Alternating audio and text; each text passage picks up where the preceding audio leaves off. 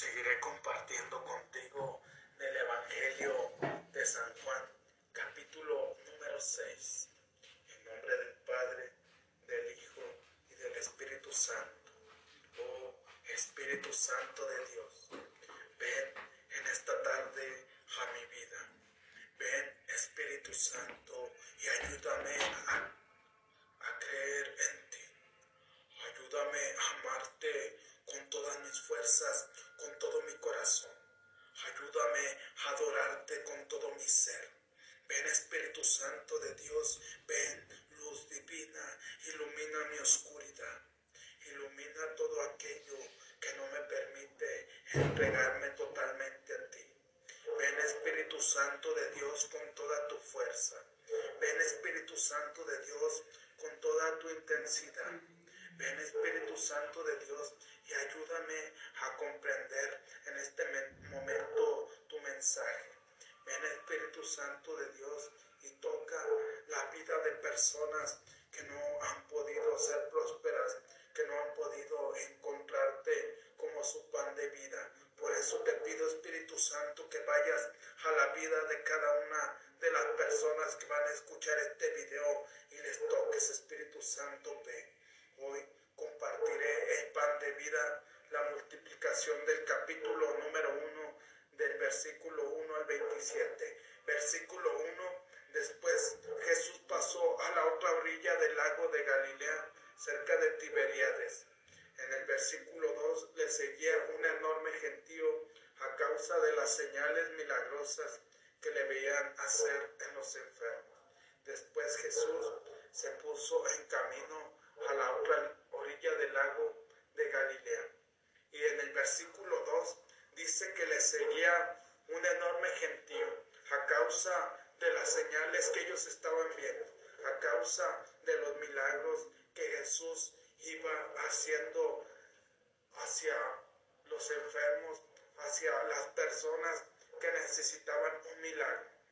Y muchas veces nos pasa a nosotros como este gentío. Muchas veces solamente buscamos a Jesús porque nos ha hecho un milagro, porque nos ha ayudado en nuestra economía, porque nos ha ayudado a encontrar un mejor trabajo, pero no, no le entregamos totalmente nuestro corazón, no le entregamos totalmente nuestra mente. Y por eso mucha gente constantemente va y cambia de religión en religión, no porque en verdad haya encontrado a Jesús, sino porque, porque lo hacemos porque nos dan algo a cambio. En el versículo número 3, Jesús subió al monte y se sentó allí con sus discípulos. En el 4 se acercaba la Pascua, la fiesta de los judíos.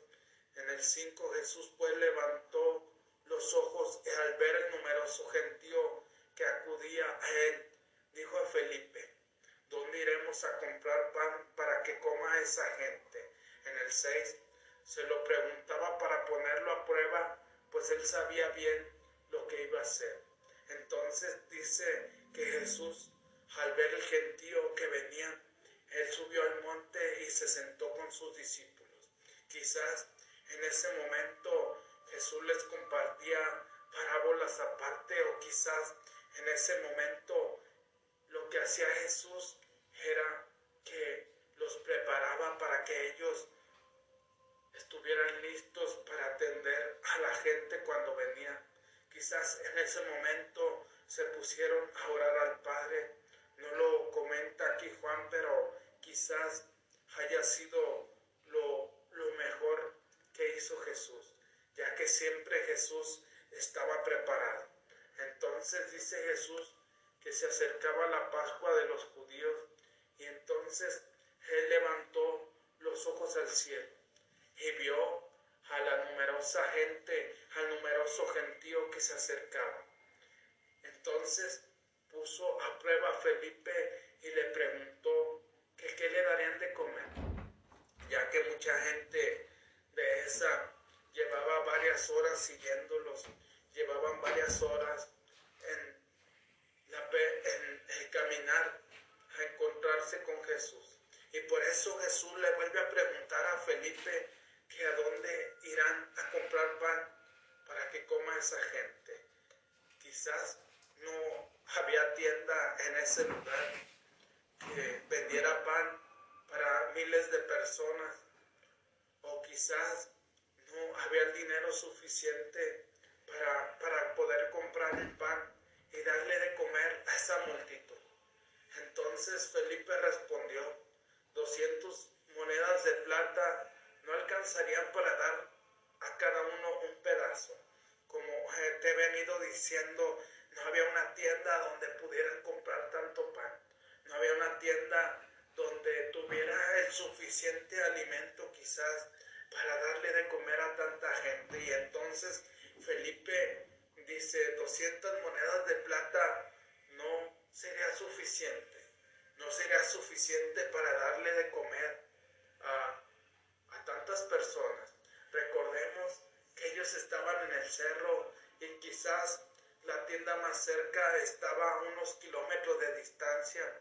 No lo comenta aquí San Juan, pero si reflexionamos un poco y profundizamos, nos vamos a dar cuenta que no era fácil darle de comer a tanta gente. En el versículo número 8, otro discípulo, Andrés, hermano de Simón Pedro, dijo, en el 9, aquí hay un muchacho que tiene cinco panes de cebada y dos pescados, pero ¿qué es esto para tanta gente? Entonces, otro discípulo, Andrés, el hermano de Pedro, dijo, aquí hay un muchacho que tiene cinco panes de cebada y dos, dos pescados. Quizás me pongo en, en ese lugar, me voy un poco a ese lugar, dejo que mi mente vuele un poco y y quizás las demás personas se rieron de, de Andrés.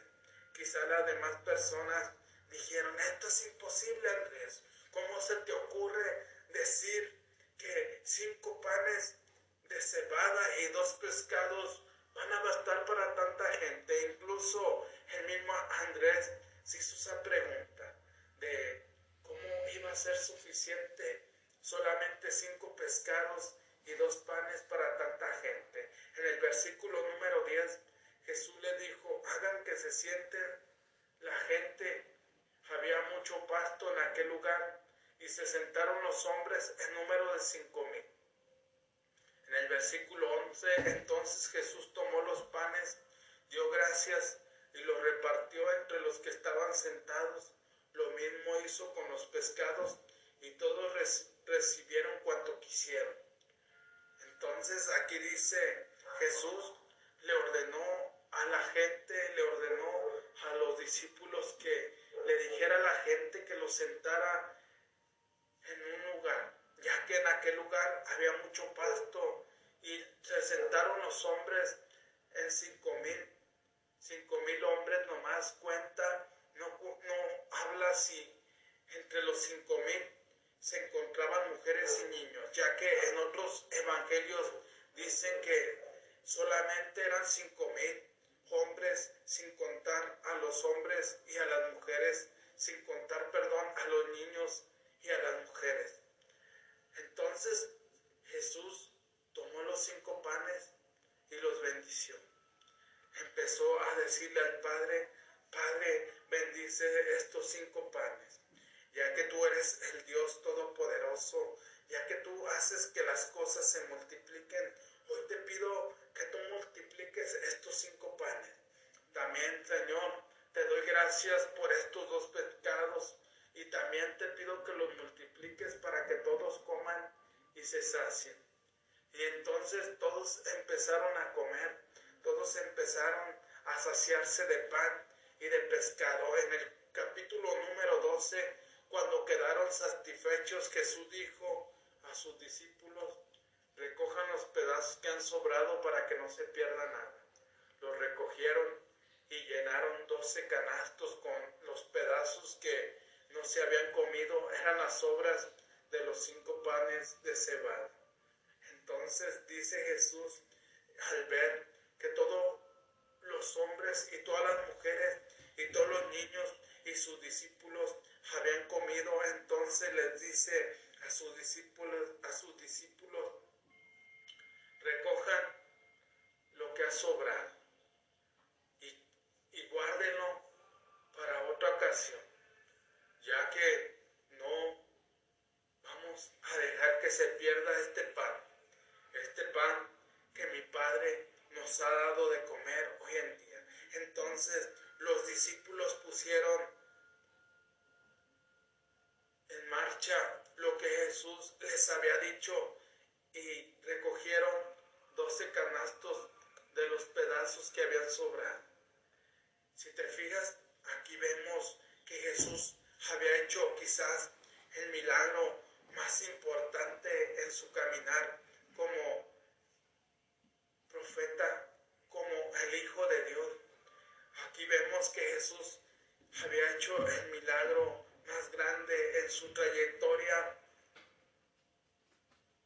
hacia el Evangelio, en su trayectoria a cumplir su propósito, a cumplir su misión. En el capítulo número 14, en el versículo número 14, al ver la señal que, que Jesús había hecho, los hombres decían, este es sin duda el profeta que había de venir al mundo. En el versículo 15 Jesús se dio cuenta de que iban a tomarlo por la fuerza para proclamarlo rey y nuevamente huyó al monte Sol. En el 16, al llegar la noche, sus discípulos bajaron a la orilla. Entonces, al ver los hombres la señal, al ver el milagro que Jesús había hecho, al ver que les había dado pan y pescado hasta saciarse y que había hecho Jesús un gran milagro, entonces los hombres dijeron, este es verdaderamente el profeta, este es verdaderamente el que iba a venir al mundo, este es verdaderamente del que hablaba Moisés y hoy se están cumpliendo las profecías. Entonces Jesús se dio cuenta en su mente que lo querían tomar a la fuerza y que lo querían proclamar rey. Y nuevamente él huyó al monte Sol. ¿Por qué? Porque constantemente nos damos cuenta que Jesús se da cuenta de todo lo que nosotros queremos hacer.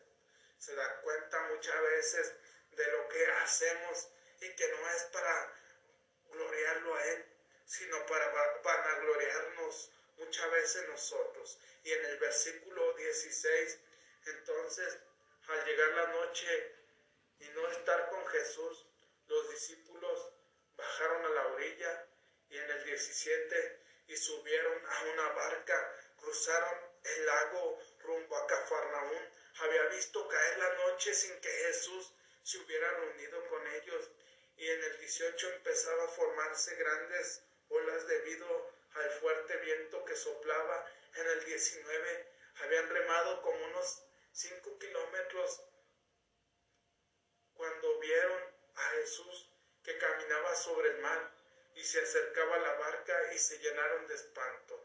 Entonces, aquí dice en el versículo número 17 que después de que Jesús se había ido solo al, al, al cerro, entonces quizás en ese momento Jesús se había puesto a descansar, se había puesto a orar se había puesto a decirle al Padre, ¿cómo ves, Padre?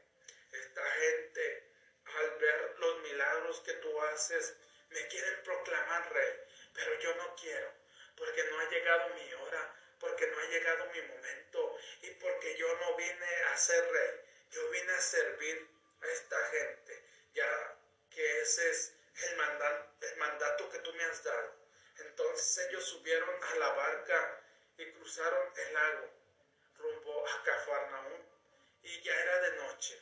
Entonces Jesús todavía no se había reunido con ellos y empezaron a formarse grandes olas y empezó el viento fuertemente a soplar y habían remado como unos cinco kilómetros y cuando vieron que una persona se acercaba tuvieron miedo. Cuando vieron que esa persona se acercaba y estaba caminando en el mar. Entonces se llenaron de espanto. Quizás ellos vieron eso que Jesús estaba haciendo, pero en ningún momento pensaron que era Jesús. Imagina tú ese momento, tú como discípulo de Jesús. Imagínate tú que estás a cinco kilómetros de la orilla y llega una persona caminando en, en el mar. ¿Qué pensarías tú? Quizás, al igual que los discípulos, también te asustarías. También te llenarías de espanto. ¿Por qué? Porque estaban cinco kilómetros lejos de la orilla. En el versículo 20, pero él les dijo, soy yo, no tengan miedo.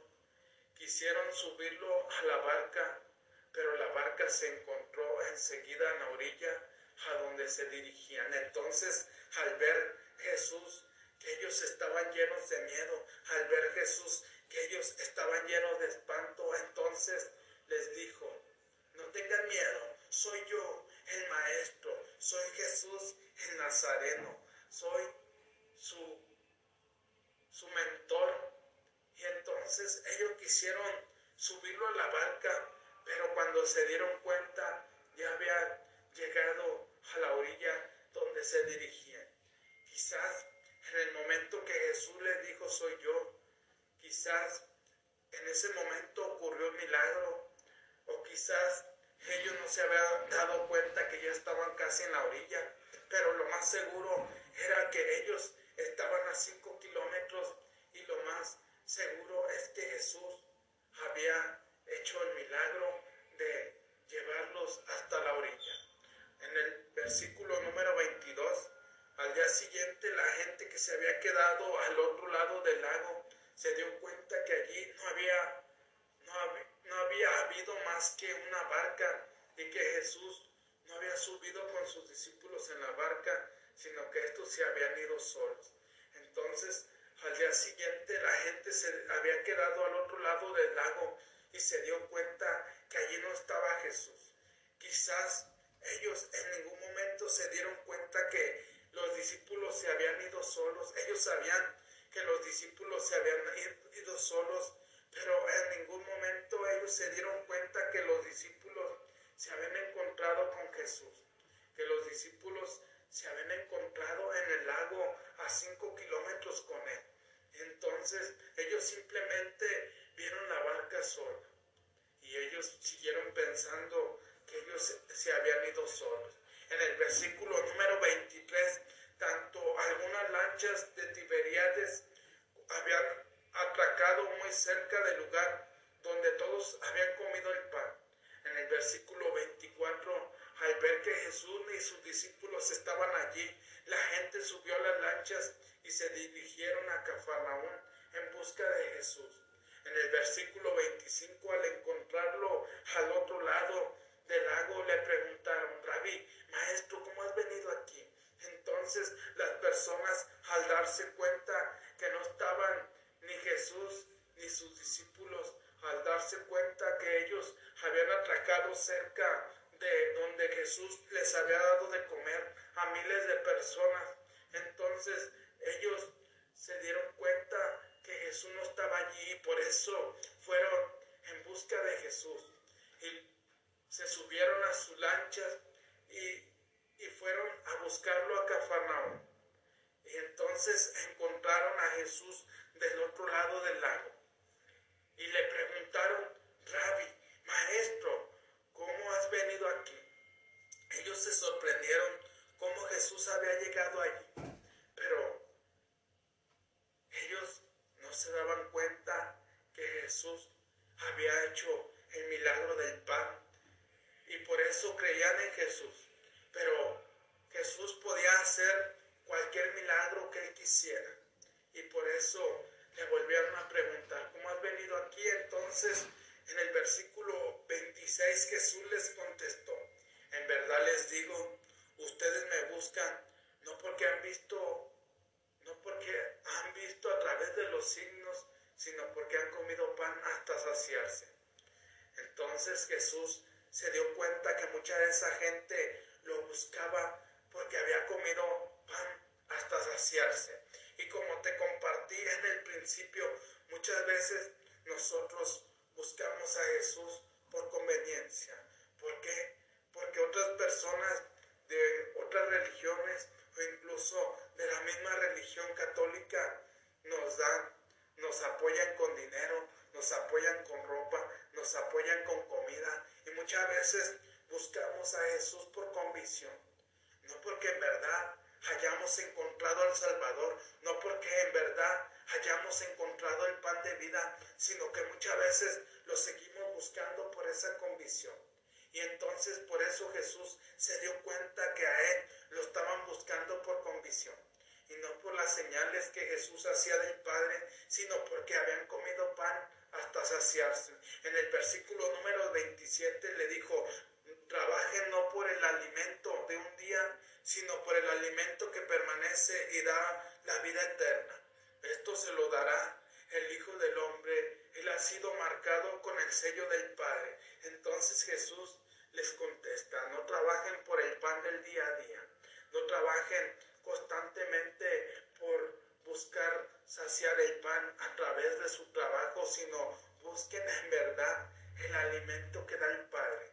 Busquen en verdad el pan de vida que solamente yo les puedo dar, el pan de vida que solamente Dios les puede dar, ya que es un pan para la salvación, ya que es un pan para la vida eterna. Y por eso muchas veces nosotros buscamos por convicción a Jesús. Buscamos muchas veces porque Jesús nos hizo un milagro o porque Jesús hizo cualquier cosa para nuestro bien. Y entonces nosotros le buscamos allí, pero no le buscamos por las obras milagrosas que Él está haciendo, no lo buscamos por lo que Él ha hecho en nuestra vida y porque Él ha sanado nuestro corazón. Muchas veces lo buscamos por convicción, solamente lo buscamos porque a nosotros el estar con Jesús nos da satisfacción de que Jesús nos da lo que Él quiere, cosas buenas siempre. Pero lo más importante aquí es buscar el pan de vida, buscar ese pan con el cual tú ya no tendrás hambre, buscar ese pan que te dará libertad, buscar ese pan de vida que te ayudará a, romper tus cadenas, a romper tus ataduras, a romper todo aquello que no te ha hecho feliz. Por eso es importante buscar el pan de Dios para encontrarte a ti mismo y dar la oportunidad de que ese pan penetre cada, cada célula de tu ser, de que ese pan penetre cada parte de tu ser y que vaya sanando toda herida que no te deja ser feliz. Si ha agregado valor, por favor comparte mi pasión más grande en la vida es ayudarte a transformar tus negocios. Buenas tardes, buenas noches, buenos días, depende de dónde te encuentres. Te saluda tu amigo Jesús Monsipais. En verdad, quiero seguirte con toda mi alma y con todo mi corazón. Ya no quiero buscarte, Señor, porque tú me das pan, porque tú me das trabajo, sino porque tú en verdad sacias mi espíritu, sacias mi alma y le das vida nueva. Porque tú le das vida a mi vida y eso es lo que yo quiero, Señor, que tú le sigas dando esa vida a mi corazón, vida a mi ser y a pesar de los problemas, a pesar de los obstáculos, seguirte cada día más y ser feliz a pesar de todo lo malo que me pasa. Amén.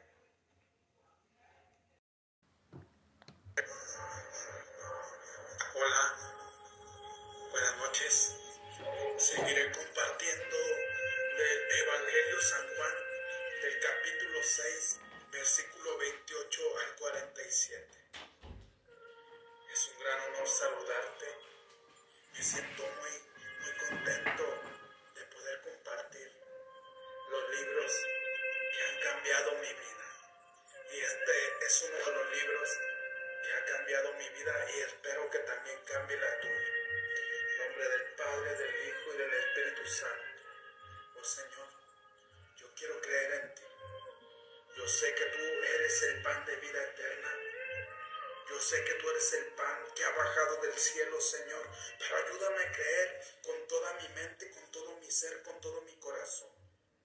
Ayúdame a creer con todo lo que yo quiero que creer en ti, Padre.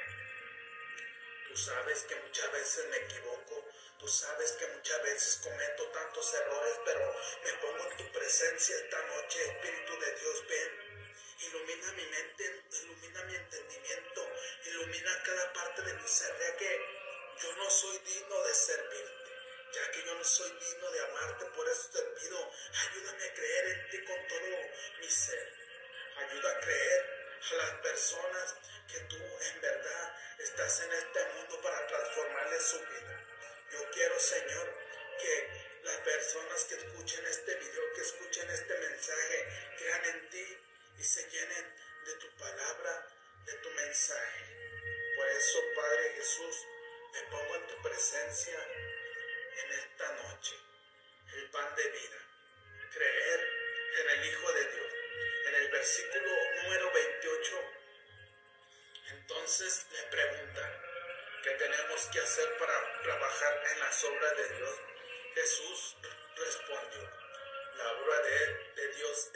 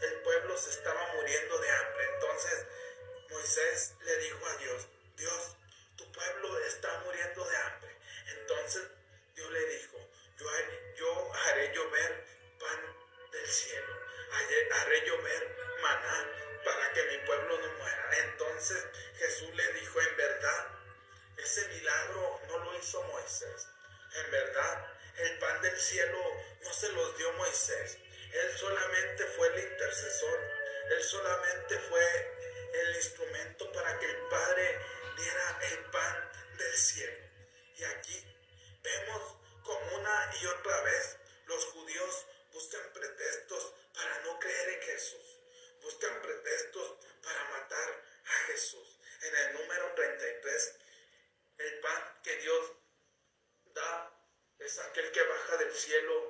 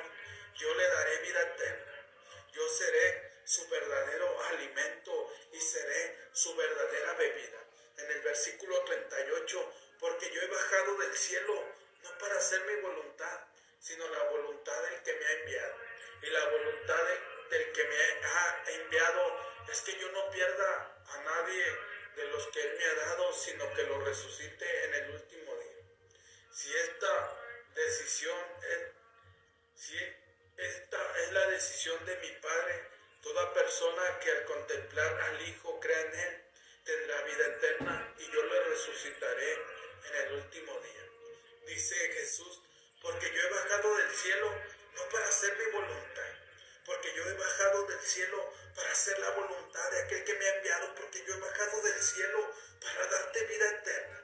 Pero sin embargo, yo solamente estoy cumpliendo la misión de aquel que me ha enviado.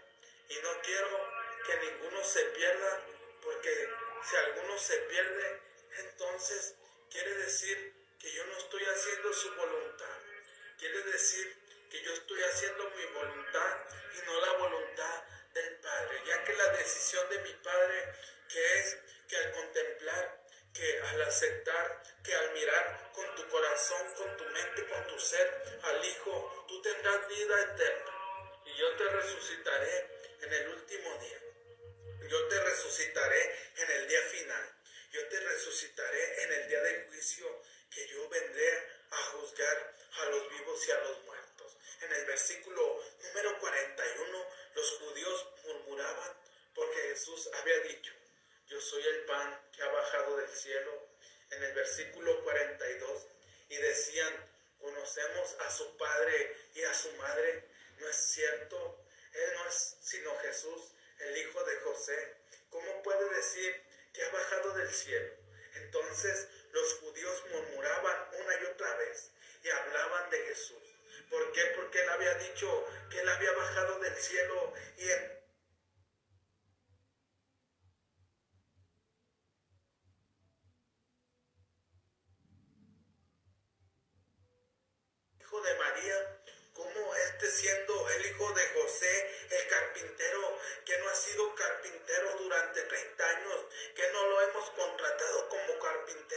y cómo este se atreve a decir que él es el hijo de Dios. ¿Cómo puede decir que él ha bajado del cielo? ¿Cómo puede decir siguiendo barbaridades? ¿Cómo puede seguir diciendo tonterías, estupideces, si hemos convivido con Él 30 años? Y desde entonces nosotros lo hemos visto que trabaja con su papá José. En el versículo 43 Jesús les contestó, no murmuren, no, murmuren entre ustedes. 44, nadie puede venir a mí si no lo atrae el Padre que me envió y yo lo resucitaré en el último día. No sigan murmurando, no sigan diciendo tonterías, que no se dan cuenta, que no se dan cuenta que en verdad el Hijo de Dios, el Hijo del Hombre, que no han visto los milagros que he hecho, pero aún así no creen. Pero ¿saben por qué no creen? Porque el Padre no los ha traído. ¿Y sabes por qué no creen? Porque ustedes no han sido atraídos por el Espíritu Santo, ya que ustedes hablan solamente de lo que han visto y no hablan de lo que verán con sus ojos espirituales. Por eso les digo que el que cree en mí, yo lo resucitaré en el último día. En el 45 está escrito en los profetas, serán todos enseñados por Dios. Y es así como viene a mí toda persona que ha escuchado al Padre y ha recibido su, enseñanza. En el 46, pues por supuesto que nadie ha visto al Padre, solo aquel que ha venido de Dios ha visto al Padre. Está escrito, está escrito una y otra vez. Durante siglos se ha escrito que solamente el que se deje ser enseñado por Dios, que solamente se deje ser enseñado por el Hijo de Dios, que solamente el que se deje enseñar por el Evangelio de Dios y por las personas que en verdad vienen de Dios. Y, y así Él vendrá y escuchará mi voz.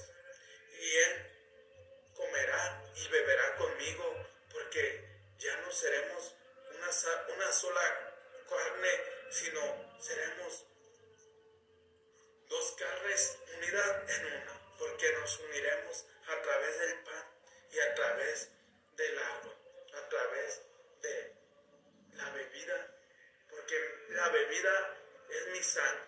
Y aquel que reciba estas enseñanzas, aquel que lleve a su corazón cada una de las enseñanzas que va a escuchar de las personas enviadas, de los profetas que en verdad han sido enviados por Dios. Pero yo les digo, en este momento, ustedes creen lo que no han visto. Ustedes le creyeron a Moisés y nunca lo vieron. Ustedes han creído en los profetas y nunca los vieron. Pero, ¿cómo van a creer en aquel que no lo han visto? ¿Cómo vas a creer en el Padre si solamente el que ha venido del Padre es el que puede dar testimonio? ¿Cómo pueden dar testimonio ustedes de Dios si nunca le han visto? ¿Cómo pueden dar testimonio de Dios si nunca le han escuchado? Por eso yo te digo que solamente yo, que he venido del Padre, que solamente yo soy el pan de vida eterna. Y el que crea en mí, yo le resucitaré en su último día. Y el que crea en mí, resucitaré de sus pecados. El que crea en mí, yo lo resucitaré de su enfermedad. Y a pesar de los obstáculos, a pesar de que la vida no es fácil, vivirá, vivirá una vida feliz, vivirá una vida plena de bendición en bendición. Porque si tú crees que yo soy el pan de vida, serás bendecido para siempre. En el versículo número 47, en verdad les digo, el que cree tiene vida eterna. Pero como te he venido compartiendo, los demonios creen en Dios y tiemblan. El que en verdad cree en Dios. ¿Cómo vas a creer en Dios si no lo has buscado en tu corazón? Muchas veces lo buscamos con nuestra mente, pero no, no, lo buscamos con nuestro corazón.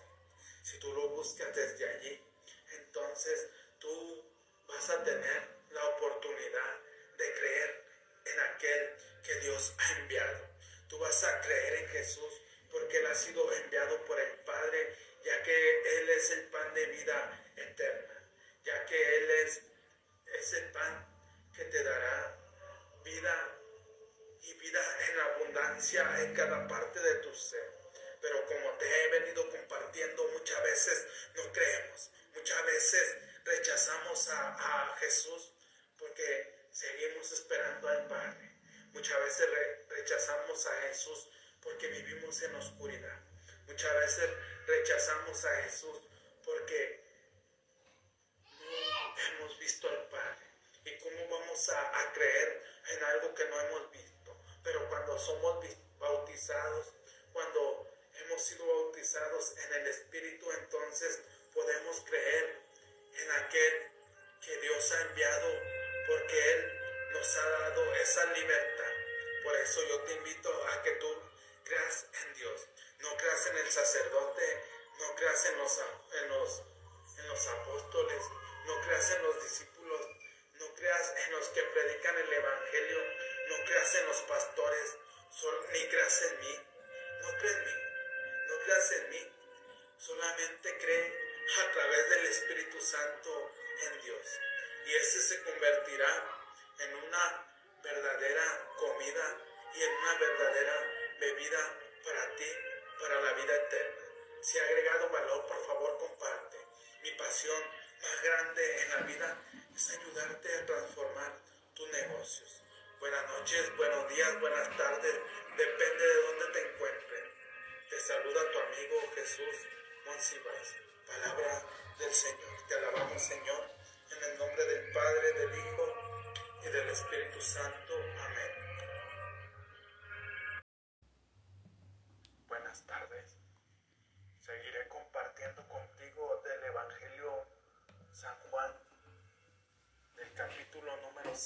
versículo del 48 al 58.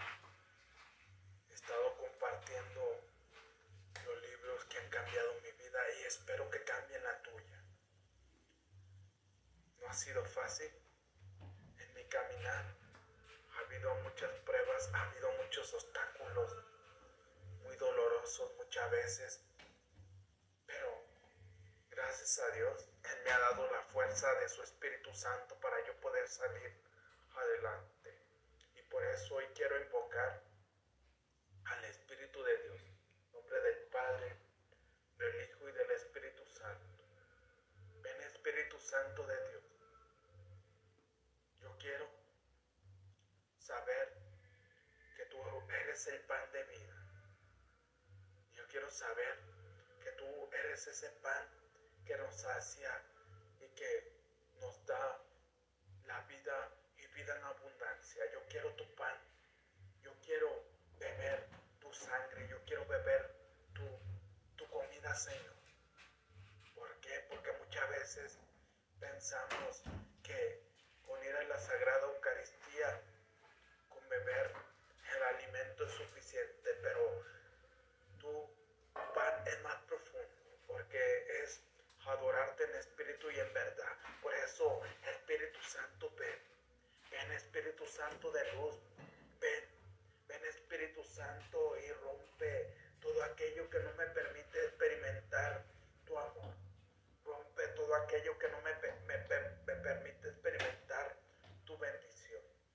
Ven Espíritu Santo de Dios con tu fuerza. Ven Espíritu Santo, sopla en lo más íntimo de mi ser. Sopla, sopla en lo más profundo Santo y ayúdame a adorar a Jesús en espíritu y en verdad. Ven Espíritu Santo de Dios, ilumina mi entendimiento, ilumina cada parte de mi ser para adorarle a Jesús con toda mi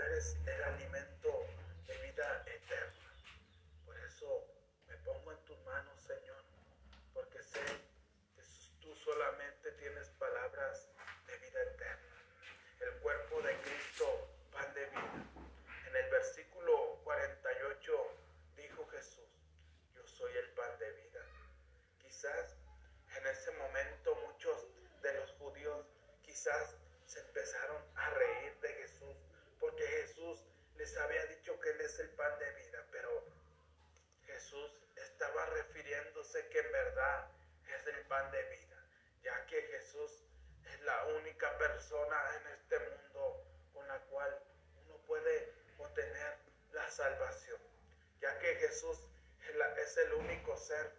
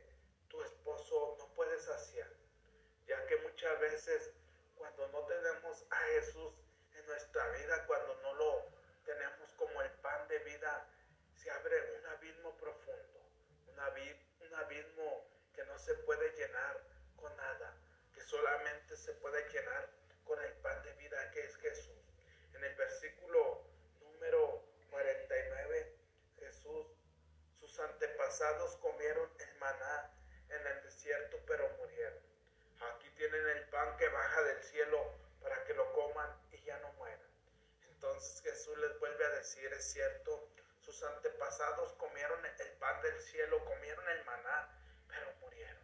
¿Y por qué murieron? ¿Por qué? Porque no había todavía un medio para entrar con Dios. Ya que cuando Jesús viene a este mundo y muchas de las personas que habían aceptado a Jesús, muchos de los profetas, muchos estaban en el infierno. Entonces, cuando Jesús viene a este mundo y cuando es entonces Jesús va al infierno y abre las puertas y deja salir a todos los siervos que estaban allí. Ya que como te he venido comentando, antes no había forma de entrar al reino de Dios.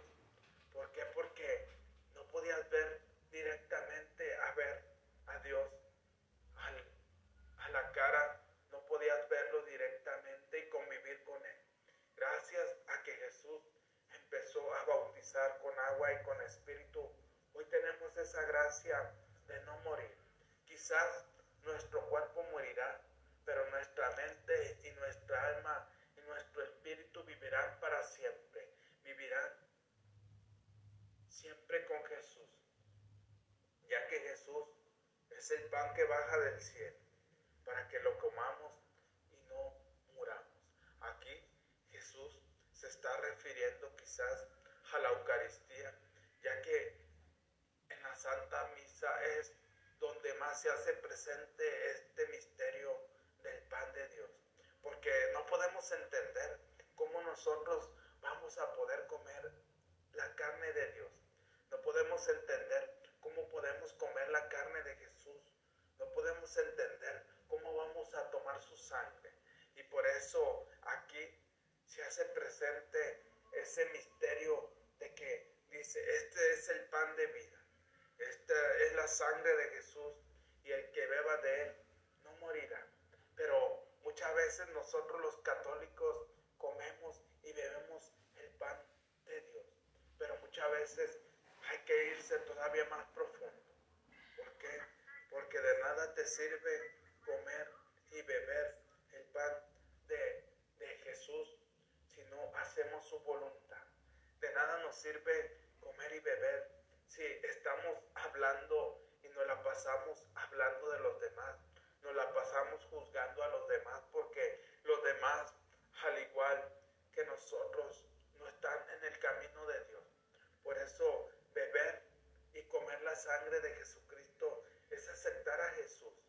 Pero no solamente es aceptar a, Jesús en tu vida, sino cambiar de vida, sino empezar ese proceso de transformación y a pesar de las adversidades, a pesar de los obstáculos, a pesar de que la vida no es fácil, de que muchas veces es muy difícil, hay que seguir adelante, buscar transformar en vez de criticar, en vez de, de solamente hablar de, de Jesús, ser congruente, ser congruente y llevarlo a los demás. Muchas veces necesario hablarles de, de Jesús a los demás. Las personas se dan cuenta cuando tú eres diferente. Las personas se dan cuenta cuando tú eres un ser que en verdad estás empapado del Espíritu Santo, que en verdad estás lleno de la palabra, que en verdad estás lleno del alimento que es Jesús. Muchas veces no es necesario hablar porque como te he venido diciendo, muchas veces la gente se da cuenta de que en verdad seguimos o no a Jesús. Y cómo se da cuenta a través de tus actos, a través de tu estilo de vida. Y por eso Jesús dice, beban y coman de mí y no morirán jamás. En el versículo número 51 dice, yo soy el pan que ha bajado del cielo. El que coma de este pan vivirá para siempre. El que el pan que yo le daré es mi carne y lo daré para la vida del mundo. Entonces vuelve a decir Jesús, yo soy el pan de pan vivo. Yo soy el pan que ha bajado del cielo. Dice, tú me reconoces en espíritu y en verdad. Si tú me aceptas con toda tu mente, con todo tu corazón, entonces tú tendrás vida eterna y no morirás jamás. Ya que si aceptamos a Jesús y vivimos conforme a sus preceptos, no te voy a decir que vamos a vivir como Jesús vivió, cumpliendo todos los mandamientos, cumpliendo todas las enseñanzas. ¿Por qué? Porque muchas veces vamos a, a fallar, porque muchas veces vamos a cometer muchos errores, vamos a cometer muchos pecados, ya que es un proceso donde nos alejamos cada vez de nuestra humanidad y nos acercamos cada vez a la espiritualidad de Jesús. Por eso cuando fallemos pues hay que pedir perdón y no hay que buscar culpables porque lo que tenemos muchas veces es que buscamos culpables y buscamos culpar a los demás. Pero yo te digo que si tú comes y bebes y sigues el Evangelio y aceptas a Jesús con humildad, con, con sencillez y reconoces que eres un pecador, entonces tú serás salvo y entonces el pan de Jesús vivirá para siempre en ti, ya que Él vino para darnos vida y para darle vida a todo el mundo. En el versículo 52, los judíos discutían entre sí puede darnos este a comer su carne. ¿Cómo puede Jesús darnos a comer su carne?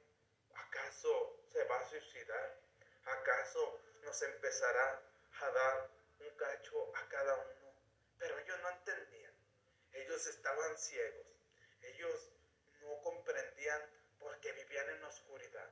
Ellos no entendían porque no seguían los preceptos de Dios, sino seguían sus preceptos que ellos mismos habían obtenido o las mismas leyes que ellos mismos habían hecho para que los demás las siguieran y para que ellos se llenaran de bienes materiales, para que ellos entendieran que Jesús no estaba hablando de su carne física, sino que Jesús estaba hablando de su espíritu, que Jesús estaba hablando de que creyeran en Él con todo su corazón, sino Jesús estaba hablando de que cuando uno acepta con sinceridad, cuando uno acepta a Jesús y se da cuenta de sus pecados, se da cuenta de sus fallas, entonces desde ahí es comer la carne y beber la sangre de Cristo.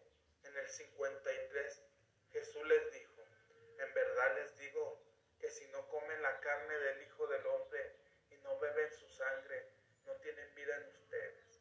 En verdad les digo que si no me aceptan como su Salvador, que si no me aceptan como el Mesías, que si no creen en mí con todo su corazón, que si no beben mi sangre, que si no comen mi carne y no me aceptan, entonces ustedes no serán felices, ya que muchas veces pensamos que la felicidad es tener a la mujer de tus sueños, al hombre de tus sueños, que muchas veces pensamos que la felicidad es tener todo el dinero del mundo, que la felicidad es tener bienes materiales.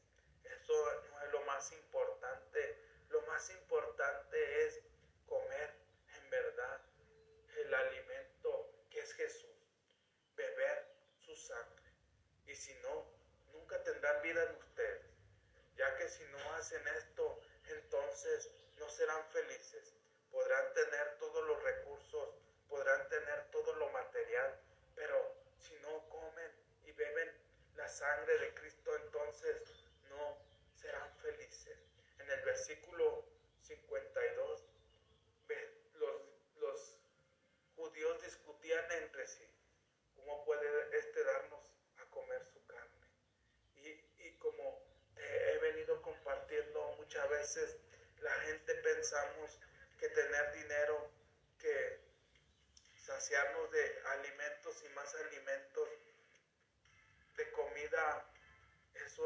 hacer la voluntad de Dios.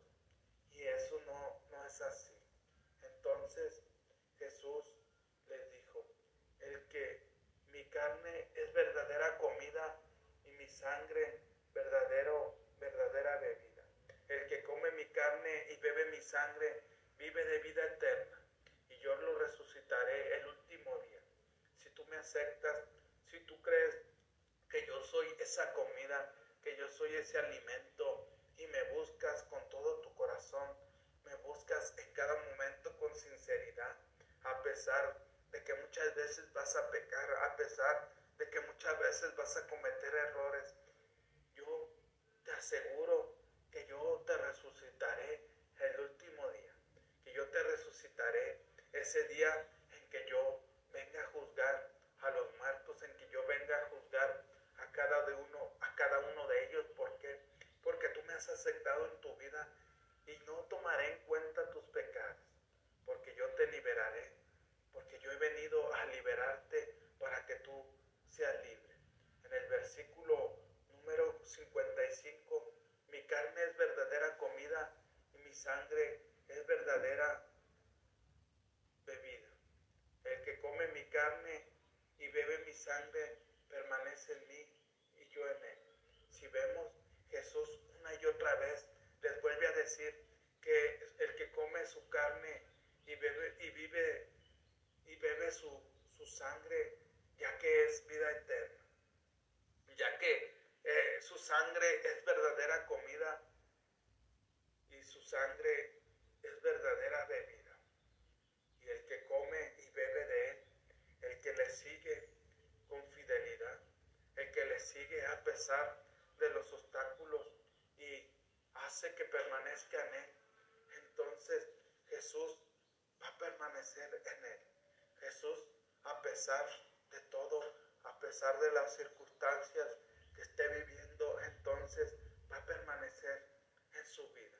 Si tú dejas que Jesús permanezca en ti, entonces Jesús va a, va a permanecer en ti a pesar de que muchas veces las cosas no funcionen como muchas veces nosotros En el versículo número 57, el Padre que es vida y me envió, y yo vivo por el Padre, así quien me come y vive, vivirá por mí.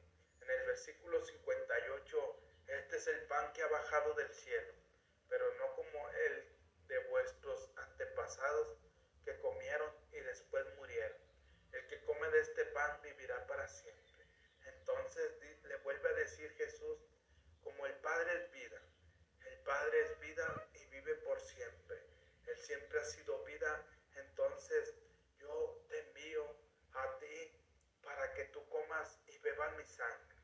Ya que si bebes y me aceptas y aceptas con toda tu mente, con todo tu ser, con todo tu corazón, yo me convertiré en esa verdadera comida yo me convertiré en esa verdadera bebida. Y cuando tú te vayas de este mundo, cuando tú partas, cuando te llegue tu momento, entonces yo enviaré a mis ángeles. ¿Por qué? Porque tú has vivido en mí y yo he vivido en ti. Y si hacemos ese pacto, no morirás jamás, vivirás para siempre, ya que tus antepasados, ya que Moisés, ya que todos los demás que comieron el maná en el desierto, que comieron esa comida que Dios les dio de comer. Esa comida simplemente se las dio para quitarles el hambre física. Esa comida simplemente se las dio para quitarles el hambre. Pero no era en verdad la comida que te da el alimento para la vida eterna. No era en verdad la bebida que te da para que tú ya no tengas sed.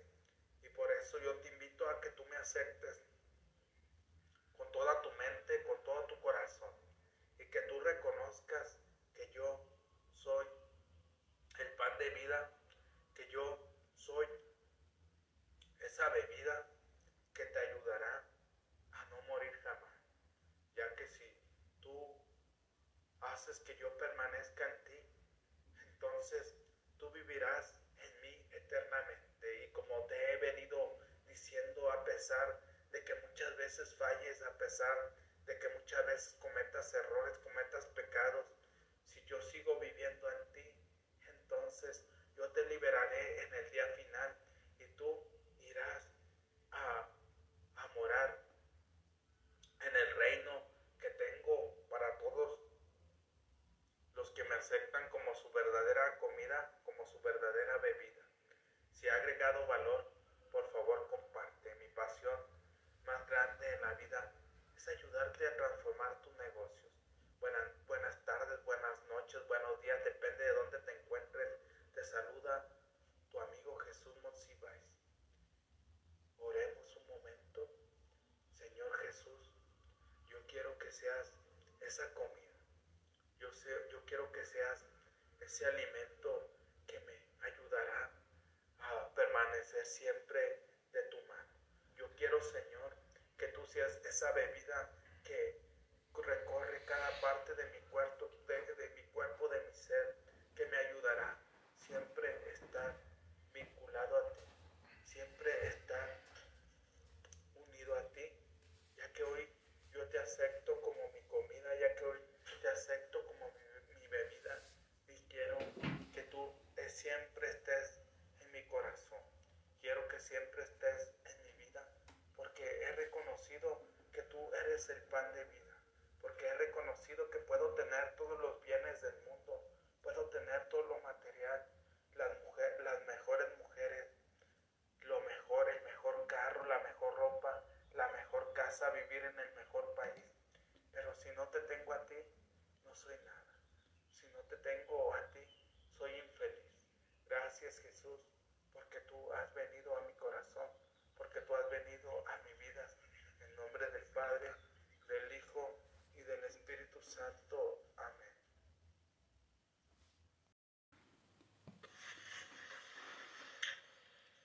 Hola, buenas tardes.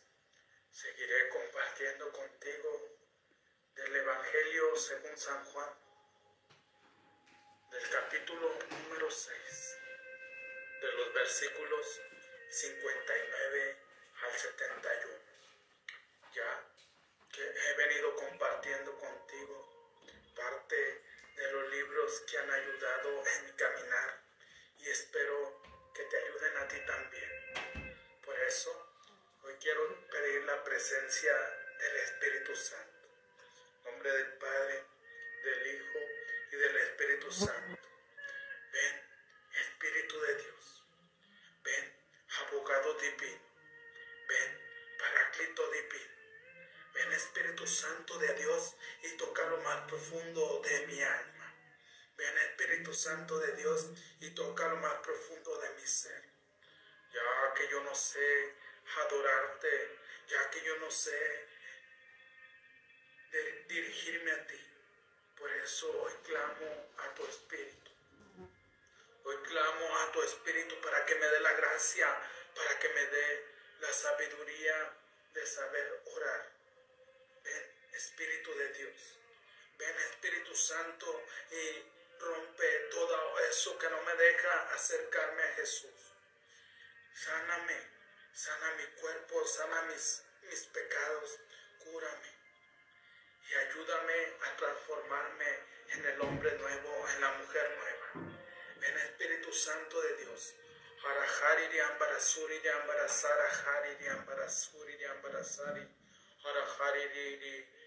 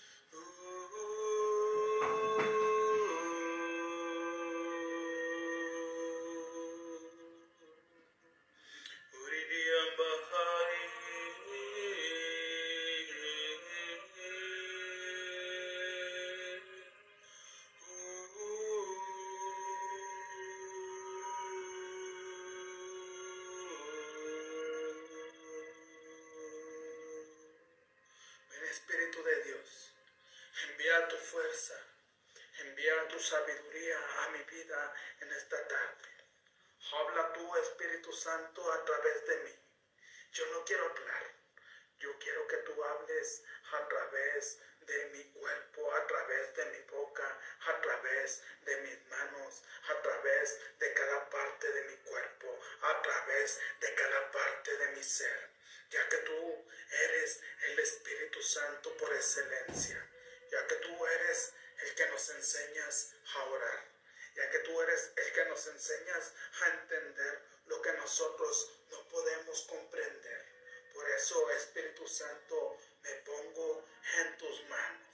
Y lo que yo hable de este versículo 6, de este capítulo 6 de San Juan, sea porque Jesús iluminó mi mente, iluminó mi subconsciente, iluminó mi consciente. Amén. ¿Quieren marcharse también ustedes? en el 59. Así habló Jesús en Canfarnaúm, enseñando en la sinagoga. En el número 60, al escucharlo, cierto número de discípulos de Jesús dijeron, este lenguaje es muy duro. ¿Quién querrá escucharlo? Si te he venido compartiendo de que Jesús dijo, el que cree en mí obtendrá la vida eterna, ya que yo soy el pan, ya que yo soy la bebida. Y como Jesús venía hablando con un discurso muy, muy duro, con un discurso muy, muy profundo, ellos no lo podían entender ya que estaba compartiendo este mensaje en Canfarnaún estaba enseñando en la sinagoga y por eso aún los discípulos al escucharlo, ellos mismos no entendían qué era lo que estaba pasando. Ellos mismos no entendían si en verdad Jesús era el enviado de Dios o, o solamente Jesús hablaba por él. Por eso muchos discípulos decían, este discurso es muy duro, estas palabras, este mensaje que Él nos está compartiendo es muy duro. Y no podían entenderlo. ¿Y sabes por qué no podían entenderlo? Porque ellos estaban hablando que ellos conocían. Porque ellos estaban entendiendo con su cuerpo, ellos estaban entendiendo con su mente y no estaban entendiendo con el Espíritu de Dios. En el versículo 61, Jesús se dio cuenta que sus discípulos criticaban su discurso y les dijo, les desconcierta lo que he dicho. En el 62, que será entonces cuando vean al Hijo del Hombre subir al lugar donde estaba antes. Recordemos que Jesús se daba cuenta de todo y se da cuenta de todo ya que a Él no lo podemos engañar, ya que a Él no podemos decir que somos cristianos, pero engañamos a los demás, pero robamos a los demás, pero pedimos prestado dinero a los demás y no les pagamos. Recuerden que Jesús conoce hasta lo más íntimo de nuestro ser. Recordemos que Jesús conoce hasta lo más íntimo de nuestra alma. Él conoce cada defecto que hay en nuestra mente. Él conoce cada defecto que hay en nuestro corazón.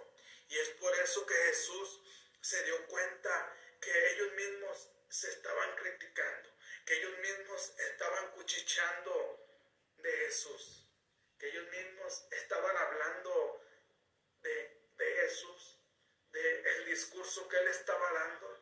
Por eso Jesús les desconcierta lo que he dicho, les desconcierta lo que le estoy diciendo a la gente, les desconcierta el mensaje que yo estoy dando. Entonces, si este pequeño discurso les desconcierta, ¿cómo entenderán el momento en que yo parta al lado de mi Padre? Recordemos que Jesús venía de su Padre. recordemos que Jesús había estado miles y miles de años desde el principio con su Padre. Y por eso Jesús les dijo, más van a desconcertarse cuando yo suba con mi Padre, cuando yo suba al lugar donde estaba antes. Porque si no entienden las cosas sencillas, ¿cómo van a entender en verdad las cosas del cielo? En el versículo 63, el Espíritu es el que da vida. La carne no sirve para nada. Las palabras que les he dicho son espíritu y vida. Vemos que aquí todavía Jesús se va un poco más profundo. El espíritu es el que da vida. La carne no sirve para nada. Si nosotros lo quisiéramos entender desde el punto de vista humano y dijera, ¿cómo que la carne no sirve para nada? Si gracias a la carne nos casamos y podemos multiplicarnos, si gracias a la carne podemos trabajar para mantener a nuestra familia, si gracias a la carne podemos competir con los demás. Si lo vemos desde ese punto humano, entenderíamos que Jesús se está equivocando, pero Jesús estaba hablando de su espíritu. Él sabía que nuestra carne, nuestra carne no sirve para nada para entrar al cielo, ya que somos materia, ya que llegamos en carne, pero en algún momento tenemos que morir y tenemos que partir. Y es allí el mensaje que Jesús está dando. Les dice, su carne no sirve para nada porque ustedes van a morir y solamente se van a quedar allí. No sea que vayan al cielo, vayan al purgatorio, vayan al infierno. Y de eso habla Jesús. Pero si tú en cambio, aparte de tu carne, tienes el Espíritu de Dios y obras a través del Espíritu de Dios, aunque tu carne muera, tú vivirás. Tú vivirás para siempre. En el versículo número 44 pero hay entre ustedes algunos que no creen, porque Jesús sabía desde el principio quiénes eran los que no creían y quién no iba a entregar. Jesús sabía desde el principio quién no creía. A pesar de que Jesús hiciera milagro tras milagro, esa persona quizás no iba a creer. Y lo vemos continuamente en los templos, lo vemos continuamente en las religiones. Hay muchas personas que van allí a calentar las bancas. Hay muchas personas que van allí, incluso pastores, incluso sacerdotes, cardenales, obispos, que no creen verdaderamente en Dios. Están allí porque es una forma de poder tener un estilo de vida mejor que los demás. Recordemos que no todos los cristianos son malos.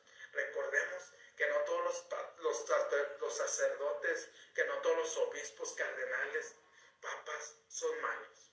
Simplemente estoy hablando de que muchas veces cuando encontramos un camino que nos da plata, a pesar de que no nos guste, a pesar de que no creamos, nos mantenemos allí porque eso es lo que a nosotros nos da un estilo de, vida mejor, un estilo de vida mejor, manejar mejores carros, vivir en mejores zonas, vivir en, en casas bien construidas, viajar a los mejores países, hospedarnos en los mejores hoteles. Recordemos eso. Y en el versículo 65, y agregó, como he dicho antes, nadie puede venir a mí si no se lo concede el Padre. Y como Jesús viene diciendo una y otra vez, todas las personas que se encuentran con Jesús, todas las personas que aceptan a Jesús en su vida, es porque el Padre les ha concedido esa gracia.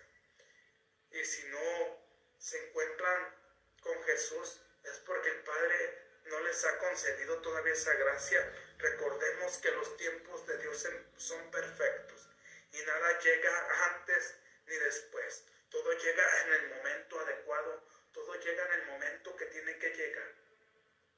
En el versículo número 66, A partir de entonces, muchos de sus discípulos se volvieron atrás y dejaron de seguirle. A partir de ese momento lo vemos hoy en día.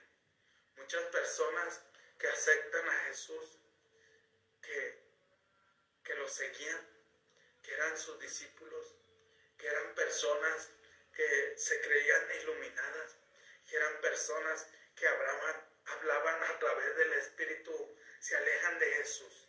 En ese mismo momento que Jesús estaba diciendo estas palabras tan duras, que sus mismos discípulos no entendían, que sus mismos discípulos no comprendían, entonces muchos de ellos se empezaron a alejar de él. Entonces muchos de ellos volvieron atrás, volvieron a su estilo de vida. Quizás algunos de ellos eran rateros, algunos de ellos eran asesinos, algunos de ellos eran mujeriegos, borrachos, alcohólicos, drogadictos. Y cuando tú te alejas del camino de Dios, te haces peor. ¿Por qué te digo esto? Porque te compartiré una historia. Hace tiempo donde yo y otro amigo íbamos y predicábamos, íbamos y llevábamos el mensaje de Dios. Allí había una persona que tenía dos hijas. Y cuando ella se empezó a alejar, cuando ella se alejó de Dios, en el transcurso de su caminar, uno de sus hijos mató a una persona. Y ese hijo de esta persona que te estoy compartiendo hoy está en la cárcel. Hace algunos años que fui a verla, me platico esta historia, pero entendemos y comprendemos que cuando nos alejamos totalmente de Cristo, de Jesús, tú te puedes alejar de la iglesia, es cierto. Si la iglesia a la que tú vas no tiene los mismos principios que tú tienes y ves constantemente que las personas que están allí no son congruentes con lo que predican, tú, lo puedes, tú te puedes alejar. Recuerda que yo te he venido compartiendo, Jesús no trajo una religión, Jesús trajo un estilo de vida. Y si tú lo entiendes desde allí, como te he venido diciendo, tú te puedes alejar de la religión, pero no te puedes alejar de Dios. ¿Por qué? Porque tú puedes estudiar la Biblia, tú puedes estudiar la palabra de Dios o puedes escuchar a personas que en verdad tienen ese celo, que en verdad comparten a través del Espíritu Santo. Quizás yo ahorita te estoy compartiendo, pero si yo no soy esa persona congruente, si yo no soy esa persona que tiene celo por Dios, a mí no me sigas, a mí no me sigas, porque porque yo soy un pecado, porque yo cometo tantos errores. Yo solamente te estoy compartiendo lo que a mí me ayuda y lo que a mí me ayuda a vencer esos pecados, esos errores que tengo en mi vida. Pero como te he compartido esta persona, quizás todavía su hijo esté en la cárcel. En el versículo número 67, Jesús preguntó a los doce, ¿quieren marcharse también? Pedro le contestó, Señor, ¿a quién iríamos? Tú tienes palabras de vida eterna. Entonces yo me imagino a Jesús que les dice, ustedes también quieren alejarse de mí. Ustedes también no me creen. Ustedes también que han visto la obra de Dios, a través de mis manos también quieren abandonarme, también quieren dejarme, también quieren asesinarme, también quieren crucificarme. Y Simón Pedro le contesta, ¿a quién acudiríamos, Señor? Si tú solamente tú tienes palabras de vida eterna. Aquí vemos al discípulo de Dios, aquí vemos al creyente que a pesar de las adversidades, que a pesar de los obstáculos se mantienen firmes. Aquí vemos a Simón Pedro que recuerdas que te compartí que Simón es caña que mueve el viento y por eso Jesús le puso Kefas, que es Pedro, que roca. Aquí vemos que Simón es el único que responde, Señor, tú solamente tienes palabras de amor. Tú solamente tienes palabras de alegría. Tú tienes palabras de abundancia, de felicidad. Tú tienes palabras que a pesar de que estemos pasando por momentos difíciles, por depresión, tú nos reavivas. Tú tienes ese reavivamiento. ¿A quién irías, Señor? ¿A quién buscaría si solamente tú eres el Salvador? Y vemos, vemos que aquí hay dos tipos, dos tipos de discípulos. Los que a las primeras pruebas abandonan a Dios. Y hay otro tipo de discípulo a pesar de las circunstancias que está viviendo, a pesar de las dificultades que está pasando, no abandona a Jesús. Sigue a Jesús en su camino hasta el momento que llega la crucificación, donde Pedro lo niega, tres veces, pero vemos que todos los seres humanos cometemos errores. No estamos exentos a, cometer un error. Quizás somos las personas que más pecados, que más errores cometemos, pero lo más importante es tener la humildad, la sencillez y aquí como Pedro reconocer que solamente Jesús tiene palabras de vida eterna. En el, en el versículo número 69, nosotros creemos y sabemos que tú eres el santo de Dios. Entonces le vuelve a decir, Pedro, nosotros sabemos que tú has venido de Dios. Nosotros sabemos que tú has sido enviado por Jesús.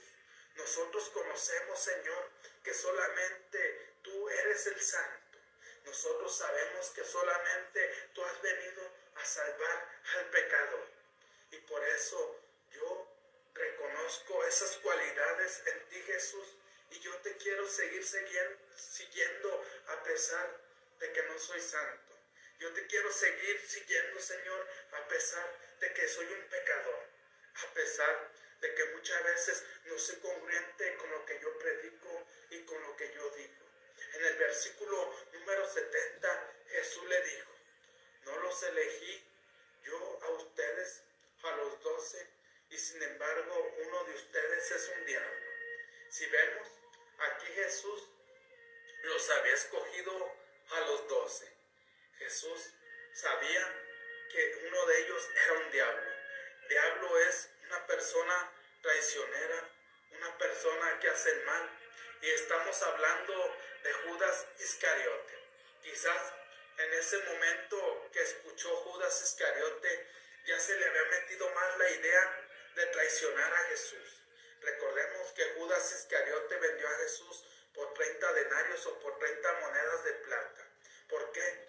Porque Judas Iscariote era el que administraba el dinero de Jesús, ya que él podía disponer del dinero como él quisiera.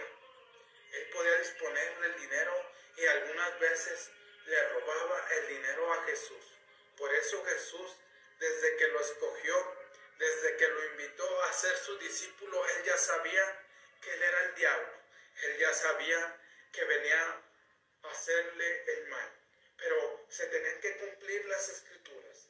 Pero se tenía que cumplir las profecías que Dios había hecho a través de los siglos, a través de sus profetas. Jesús, en el versículo 71, Jesús se refería a Judas Iscariote hijo de Simón, pues era uno de los doce y lo iba a traicionar. Desde aquí Jesús ya había lanzado el mensaje, ya había dicho que uno de ellos lo iba a traicionar y el que lo iba a traicionar era Judas Iscariote. Recordemos que Judas Iscariote era un ladrón. Recordemos que Judas Iscariote estaba en Jesús por conveniencia. Y así, en la historia de nuestro caminar, en la historia de las iglesias, en la historia de las religiones, siempre ha habido Judas Iscariotes, siempre han estado esos personajes que roban a la iglesia, esos personajes que roban a los fieles, esos personajes que le roban a Dios y que están allí por conveniencia. Por eso muchas de las religiones que hoy en día y incluso de la iglesia que yo pertenezco, católica, hay muchos de esos personajes como Judas Iscariotes que muchas veces se dedican a robar, que muchas veces se dedican a matar, a destruir. Pero recordemos que Jesús conoce todo nuestro ser. Recordemos que Jesús conoce nuestra mente, pero no por eso te quiero decir que todos los cristianos son malos. No condenemos a todos los sacerdotes, no condenemos a todos los obispos, a todos los cardenales. Recordemos que hay personas buenas, que hay personas que predican el Evangelio con congruencia y que son auténticos como Simón Pedro. Recordemos también que nos vamos a encontrar con todo tipo de personajes congruentes, personajes que en verdad siguen a Jesús, personajes que en verdad son de Jesús y también personajes que están solamente sirviendo a Dios por conveniencia. Eso hay que recordarlo siempre. Pero ya Jesús nos advirtió, ya Jesús nos dijo, por sus frutos lo, lo conoceréis, por sus frutos los conocerás. Y tú te vas a dar cuenta quién en verdad es el que sirve al Señor Jesús, quien en verdad ha aceptado a Jesús en su vida y quien en verdad es auténtico y deja huella cuando Él predica el Evangelio de Dios. Por eso te invito, amigo, amiga, que si tú no te has encontrado con Jesús, que lo empieces a buscar y que no lo abandones, porque va a haber momentos muy difíciles, va a haber momentos donde quizás quieras tirar la toalla en pruebas muy grandes, pero no te alejes de Él, sigue adelante, porque Él es el pan de vida eterna. Si ha agregado valor, por favor comparte. Mi pasión más grande en la vida es ayudarte a transformar tus negocios. Buenas tardes, buenas noches, buenos días, depende de dónde te encuentres. Te saluda tu amigo Jesús Monsiváis, en nombre del Padre, del Hijo y del Espíritu Santo. Oh Señor, en esta tarde te doy gracias por tu mensaje. Te, te doy gracias porque has hablado a mi corazón, porque has hablado a mi mente, a mi subconsciente, a mi consciente. Pero yo quiero que tu palabra se quede grabada en mi subconsciente, se quede grabada allí, porque es allí donde yo quiero creer. Porque si creemos desde esa área, seremos realmente discípulos tuyos. Yo quiero ser discípulo tuyo como lo fue Simón Pedro. Sé que muchas veces me equivoco, sé que muchas veces cometo muchos errores, sé que algunas veces no, doy no soy congruente con lo que predico, Señor, pero hoy te pido perdón y te pido que te quedes con nosotros. Te pido que te quedes conmigo, que te quedes con las personas que van a escuchar este mensaje y que las ayudes a transformar su vida ya que tú eres el pan de vida, y ya que a quién acudiríamos, Señor, si tú solamente tienes mensaje de vida, si tú solamente tienes palabras de vida, si tú eres el que tienes abundancia, ¿a quién iríamos, Señor? Si tú eres el que nos libera y el que rompe nuestras cadenas.